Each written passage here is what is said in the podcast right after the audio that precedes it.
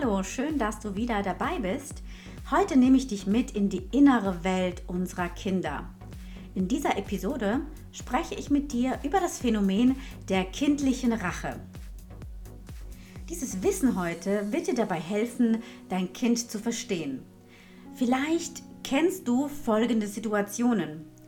Dein Kind malt zum wiederholten Male mit den Buntstiften auf der Wand herum, obwohl du das schon tau gefühlt tausendmal verboten hast und Papier und sonstige Materialien bereitlegst. Oder dein Kind wirft für dich wertvolle Gegenstände scheinbar mit Absicht auf dem Boden umher. Oder dein Kind sagt extra bestimmte Wörter, die du nicht magst, um dich zu ärgern, die dich einfach triggern und die du nicht möchtest, dass es sagt. Oder dein Kind läuft zum wiederholten Male extra davon und reißt sich von dir los und hört nicht, wenn du Stopp rufst, was gefährlich sein kann draußen in der Stadt. Und ja, du hast das Gefühl, je mehr du Nein rufst, desto mehr macht dein Kind die Sachen, die du nicht willst. Kommt dir das an der einen oder anderen Stelle vielleicht ein bisschen bekannt vor? Okay, ergründen wir gemeinsam hier die, ja, den Tatbestand. Also, wenn kein anderes Bedürfnis dahinter steckt. Das hatten wir schon in einer anderen Folge, dass Kinder manchmal andere Bedürfnisse haben als wir.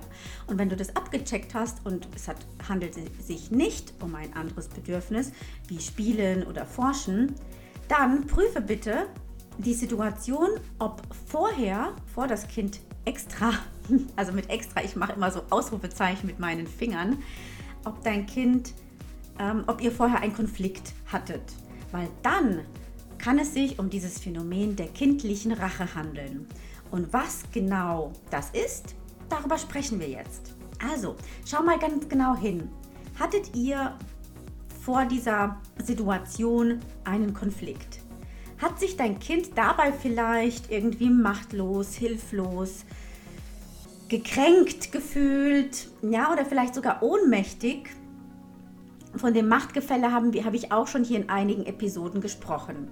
Weil dann, wenn dein Kind solche Gefühle erlebt hat, dann könnte es sich um diese kindliche Rache handeln. Und das ist nichts anderes als, als ein Ausgleichen dieses Machtgefälles.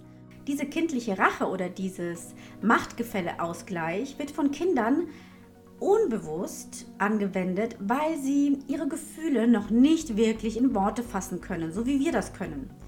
Und es kann gut sein, dass das Kind mit dieser Tat ähnliche Gefühle in dir hervorrufen möchte, wie es selbst zuvor erlebt hat, um sie uns zu zeigen, um sie uns zu spiegeln, was es selbst vorher erlebt hat. Ja, das bedeutet, dass dieses Verhalten, was wir, vor dem alle Eltern wahrscheinlich ein Grauen haben, weil wir uns dann auch hilflos fühlen, weil dann hat das Kind uns in, scheinbar in der Hand. Und dieses Verhalten ist ein Hilferuf vom Kind an uns. Damit sagt es uns, hey, sieh mal, mir geht es gerade überhaupt nicht gut und ich kann es gerade nicht anders ausdrücken. Bitte sieh mich. Bitte sieh mich und mein Leid. Ja, selbst dieses Phänomen der kindlichen Rache, das kommt auch bei uns Erwachsenen sogar vor.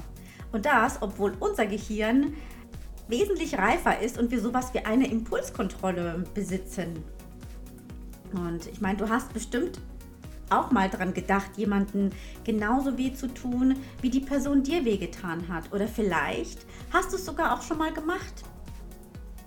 Das Ziel dieser kindlichen Rache oder nennen wir es vielleicht Machtgefälle Umkehr, ja, wie du auch immer du das nennen möchtest, ist nicht dafür da, um anderen weh zu tun, sondern dieses Phänomen wird dazu benutzt, um verstanden zu werden.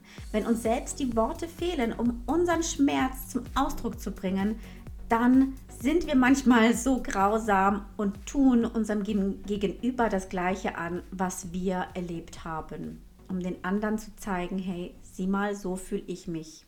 Und wenn wir genau wissen, dass das ein Hilferuf ist und unsere Kinder im Innersten nur verstanden werden wollen und Hilfe brauchen. Und dann können wir ganz anders unser Kind wahrnehmen, anstatt es zu bekämpfen, anstatt in einen Kampf zu gehen, in einen Machtkampf zu gehen. Weil dann kann es natürlich zu so einer Art äh, Spirale und Teufelskreislauf werden, aus dem man dann nicht mehr so schnell herauskommt. Und natürlich sage ich auch meiner Tochter, wenn ich irgendwas blöd finde. Ich möchte nicht, dass du mit dem Essen auf den Boden wirfst, weil das ist meine Grenze. Und ich zeige ihr meine Grenzen. Und trotzdem, ich, bei uns gibt es dann keine Schimpftiraden oder irgendwie auf die Finger hauen oder ähnliches, weil das ist demütigend. Es ist erwiesen, dass Vorwürfe im Gehirn von Kindern und natürlich auch von uns Erwachsenen eine Art Blockade auslösen. Und so sind Kinder vollkommen auf Abwehr und Schutz eingestellt. Ja, sie hören uns dann nicht mehr, wenn wir mit ihnen sprechen. Das kennst du vielleicht auch. Dein Kind stand, schaltet dann auf Durchzug und du dringst nicht mehr zu deinem Kind durch. Es ist, als ob du gegen eine Wand sprichst. Und wir können dieses Wissen jetzt nutzen und unser Kind fragen, ob es davor unser jetziges Gefühl hatte. Also wenn du in so einer Situation bist, dass dein Kind sich dir gegenüber so verhält, wie die eingangs erwähnten Beispielsituationen, dann frag, dann zeige dich deinem Kind. Ja, sage, ich fühle mich gerade ganz schön hilflos, wenn du einfach auf die Straße rennst. Ich mache mir Sorgen um dich und fühle mich hilflos und du hörst einfach nicht. Oder wie auch immer du dich fühlst, geh wirklich in dein Gefühl hinein und sprich es aus. Zeig dich deinem Kind.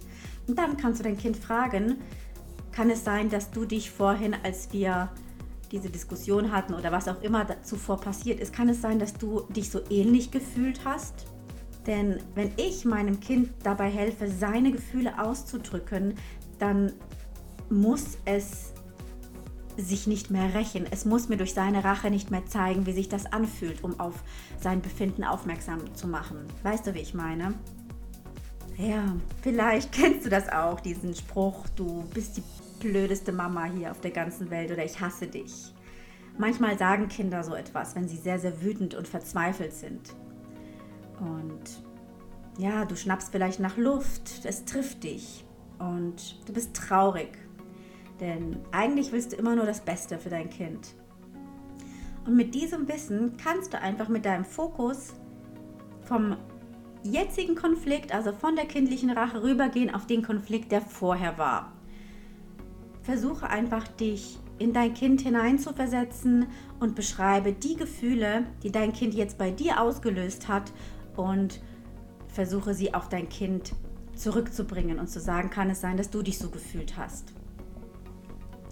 Und Marshall Rosenberg, er war der ja, Begründer der gewaltfreien Kommunikation.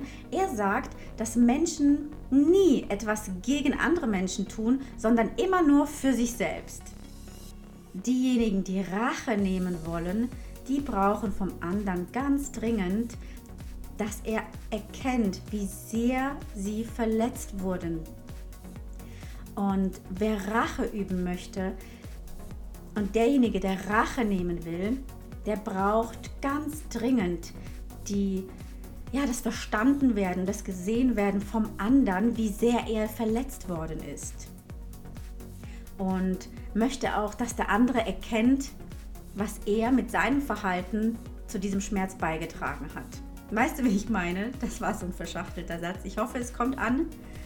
Ja, und eine weitere Autorin und Psychotherapeutin, die Frau Wadetzky, spricht auch darüber, dass der eigentliche unbewusste, meist ist es immer unbewusste Sinn von Rache, sie nennt es auch Kränkungswut. Also hinter Rache steckt immer eine tiefe, tiefe seelische Kränkung. Und der Sinn von Rache ist immer vom anderen verstanden zu werden. Also bitte, wenn du das Gefühl hast, dein Kind macht etwas extra oder mit Absicht, dann schau dir vorher, schau dir bitte an, was war vorher gewesen? Hattet ihr einen Konflikt? Und kann es sein, dass dein Kind sich ähnlich gefühlt hat, wie du dich jetzt fühlst durch sein scheinbar extra verursachtes Verhalten, durch diese Rache, die es an dir jetzt übt? Ja, ich hoffe, du konntest hier einiges Wertvolles wieder an Inhalt mitnehmen. Und freue mich wie immer, wenn dir diese Folge hier gefallen hat, wenn du mir einen Kommentar da lässt, wenn du mir eine Bewertung über iTunes gibst. Und ja, um einfach noch mehr Menschen mit diesem Kanal hier zu erreichen. Und wenn du Lust hast, gemeinsam in einer wunderbaren Community zu wachsen, dann komme in unsere Parental Leadership Community auf Facebook. Das ist unsere traumhafte Eltern-Kind-Beziehungsgruppe und darin geht es intensiv um die Arbeit an uns selbst. Das war's für diese Woche. Alles Liebe, deine Anna Beck.